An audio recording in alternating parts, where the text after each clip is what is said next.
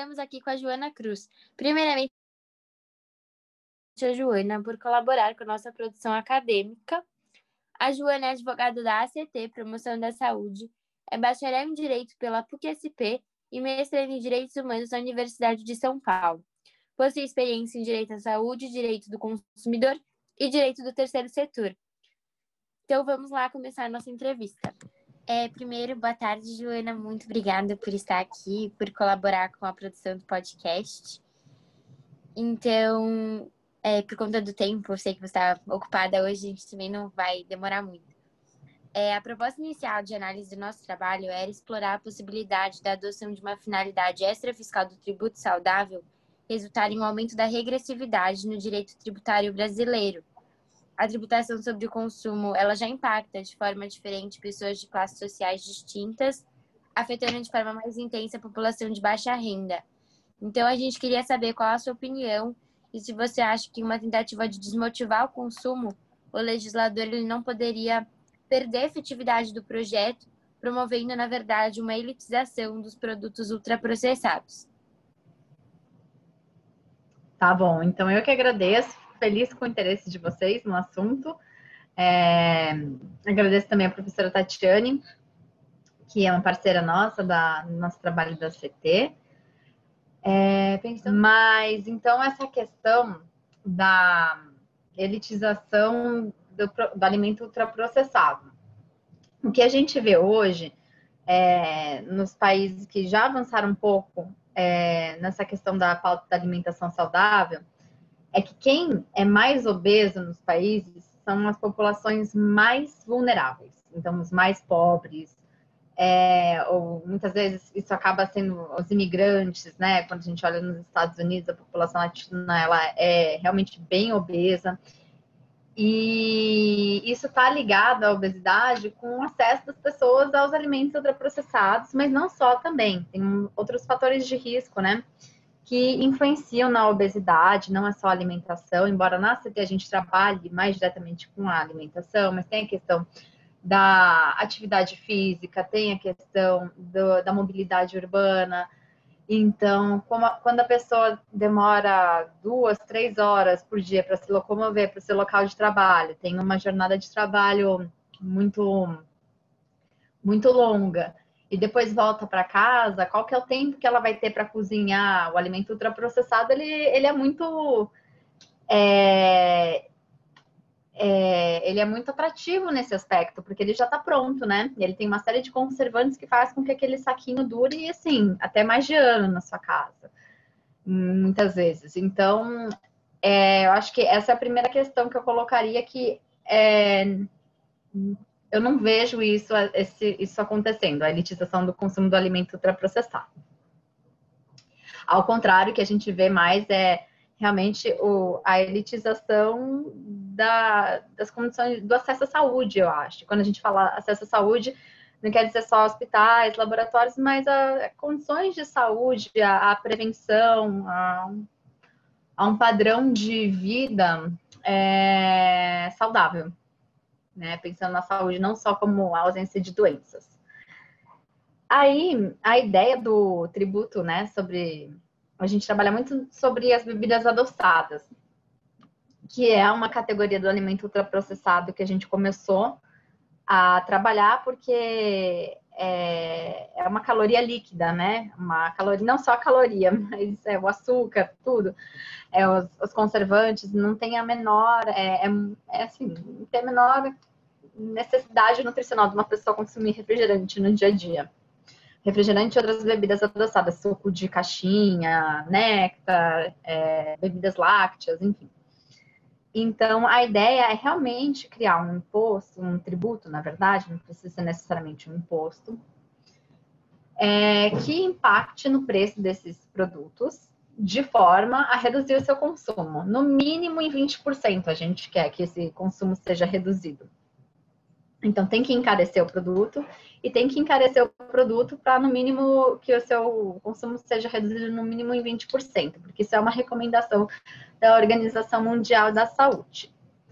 E aí, a questão, assim, da tributação, se realmente a gente tem um sistema tributário regressivo, mas o objetivo aqui é justamente a gente inibir o consumo desses produtos que fazem mal à saúde e proporcionar que a, a população tenha mais acesso à saúde. Então, na verdade, na medida em que a gente está possibilitando com esse tributo que as pessoas é, uma que as pessoas que seja fomentada a promoção da saúde da população em geral não seria regressivo porque acontece que as pessoas elas é, se elas ficarem doentes por exemplo elas não vão ter acesso a programas de saúde. Muitas vezes né? Porque a gente tem um acesso à saúde super desigual no nosso país. Então, é, na verdade, ele vem para distribuir, ao invés de ser uma questão regressiva, então, para distribuir é, políticas que promovam a saúde, mais do que não tem esse viés de tributar é, de forma não seletiva. Obrigada, Joana. Outra pergunta que a gente tem é se você acredita que uma alternativa ao aumento da carga tributária sobre produtos com excesso de açúcar não, ou não só uma alternativa, mas uma política complementar, poderia ser a redução de tributos também sobre produtos saudáveis por meio de benefícios fiscais e o consequente incentivo ao seu consumo. Certamente, é complementar.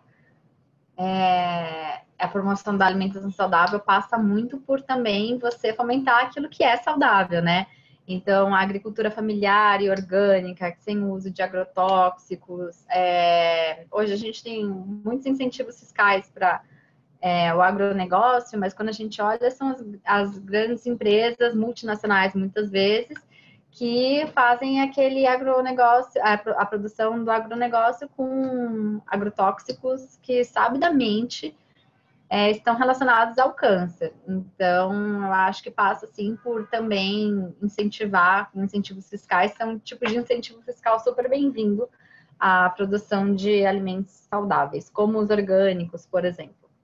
Obrigada, Joana, pela resposta também. É, para além de reduzir o consumo de bebidas sem valor nutricional e que não oferecem saciedade para o consumidor, a receita proveniente seria capaz de financiar outros programas sociais e de saúde pública que visem promover a saúde e a redução de diabetes e obesidade. Você acha que tudo isso seria suficiente para a redução do consumo? A gente acha, entende que essa destinação do, do tributo é importante como forma de justificar até, né? A, a, criação de um novo tributo. Então, ele vem justamente com a arrecadação da receita para é, contrabalancear essa externalidade negativa que é causada pelo, pelo consumo do tributo. E sim, a gente tem estudos é, que mostram que com a é, instauração de um tributo específico sobre bebidas adoçadas, a gente é, acaba, sim, é, reduzindo o consumo desses alimentos. Então, e a gente também tem experiências internacionais nesse sentido que, que foram bem sucedidas. Você acha que o tributo que vai incidir ou que deveriam criar deveria ser só sobre determinado nível de açúcar?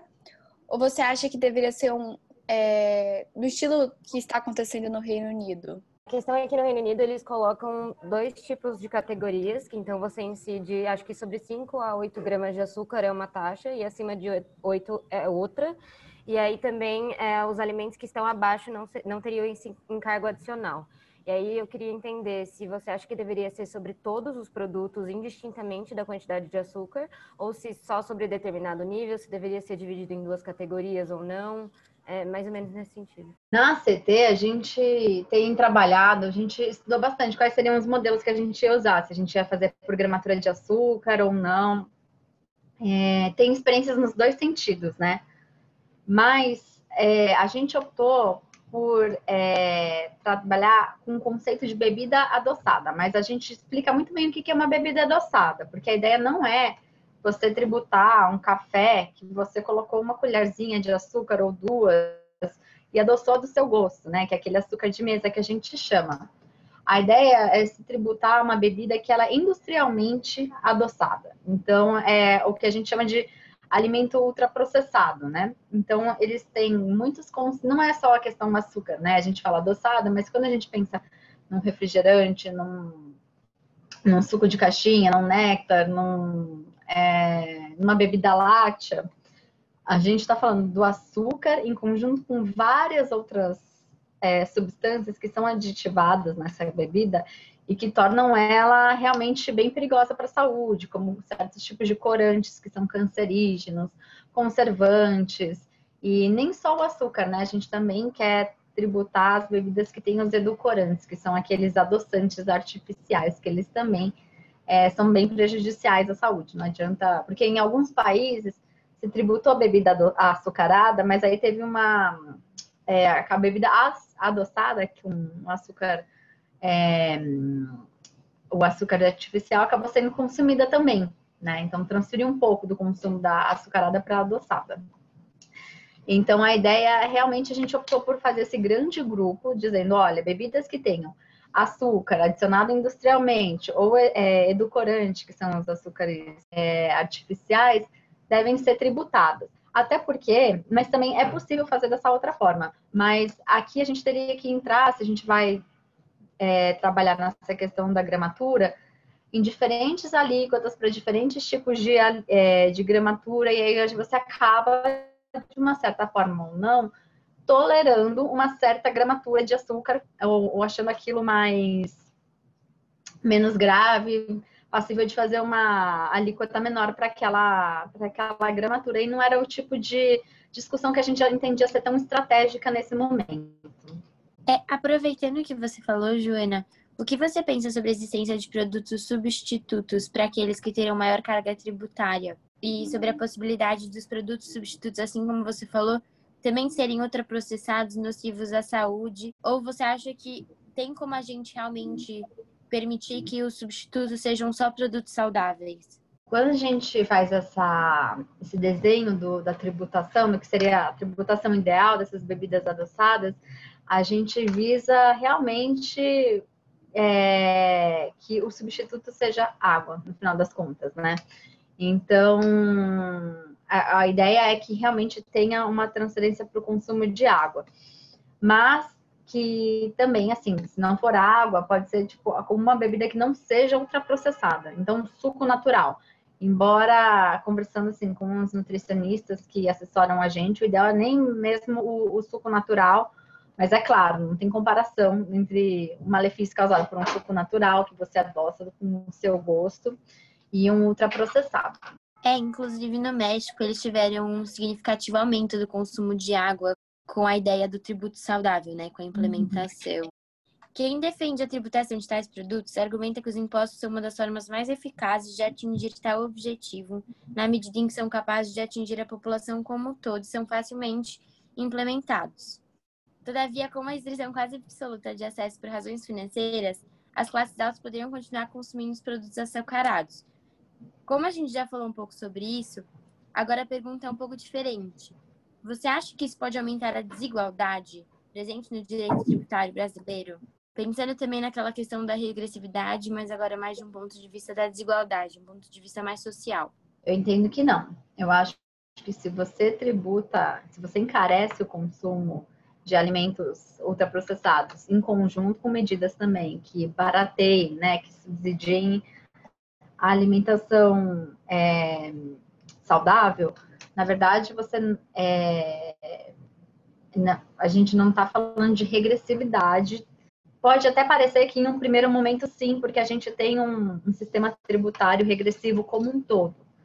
Mas, na verdade, o que a gente busca fazer com isso é distribuir ações de promoção da saúde. A gente não entende essa tributação é, das bebidas adoçadas é, como um, exclusivamente fiscal, nesse aspecto fiscal ou, ou de é, exclusivamente tributário. A gente traz ela como uma medida de saúde pública, como uma medida de promoção da alimentação saudável. Tanto foi assim também no tabaco a gente trabalha bastante essa questão da tributação dos alimentos ultraprocessados, porque se teve é, uma, inclusive, uma recomendação da tributação do tabaco por conta é, da Convenção Quadro de Controle do Tabaco, que é, foi o primeiro tratado internacional de direitos humanos relacionado com a saúde. E aí a tributação do tabaco se mostrou a medida mais custo-efetiva para você reduzir o consumo do tabagismo. Então, na verdade, isso vem com esse caráter de distribuir é, é, ações de promoção da saúde. É isso porque, embora a escolha do consumo ela seja individual, é a sociedade quem paga os custos médicos associados às doenças, né? Principalmente as potencializadas por bebidas açucaradas, que levam à obesidade, que a OMS hoje já identifica como se a gente vivesse uma pandemia de obesidade, das doenças atreladas a ela, né? É, o imposto, então, provavelmente melhoraria. A saúde reduziria também as despesas de tratamentos e cuidados. E também poderia aumentar a produtividade da população, que ficaria menos doente. Você concorda? Sim, com certeza. A gente vai passar para vocês um relatório que a gente fez com a FIP. E a gente ah, trabalha bastante né, o que aconteceria com o tributo na bebida adoçada. E é exatamente nesse sentido, assim, de você aumentar a arrecadação com a saúde e diminuir as externalidades negativas causadas por conta desse, do consumo dessas bebidas. Você acha que deveria ter alguma diferença de tributação em relação aos produtos ultraprocessados? Você acha que é, qual produto deveria começar sendo tributado ou seria tudo de uma vez com a mesma porcentagem? Ah, seria sem dúvidas as bebidas adoçadas. Então, elas são as primeiras assim, dos ultraprocessados. Porque realmente é aquilo que eu disse, né? Essas bebidas, elas têm uma quantidade de açúcar gigantesca, é, não só do açúcar, mas de corante, conservante. Elas, a gente não tem a menor necessidade nutricional de beber uma bebida ultraprocessada. A gente faz porque é viciante, muitas vezes, é porque colocam substâncias para viciar nelas. Além disso, elas são utilizadas muitas vezes como acompanhamento de refeição. Então, assim, é, um exemplo, assim, uma lata de refrigerante tem 7 colheres e meia de açúcar adicionada, 7 colheres e meia de chá, mas tem. E é, é, é, assim, é realmente muito contraintuitivo a gente pensar em acompanhar uma refeição, um prato, um arroz, feijão, carne, salada, com 7 colheres e meia de açúcar.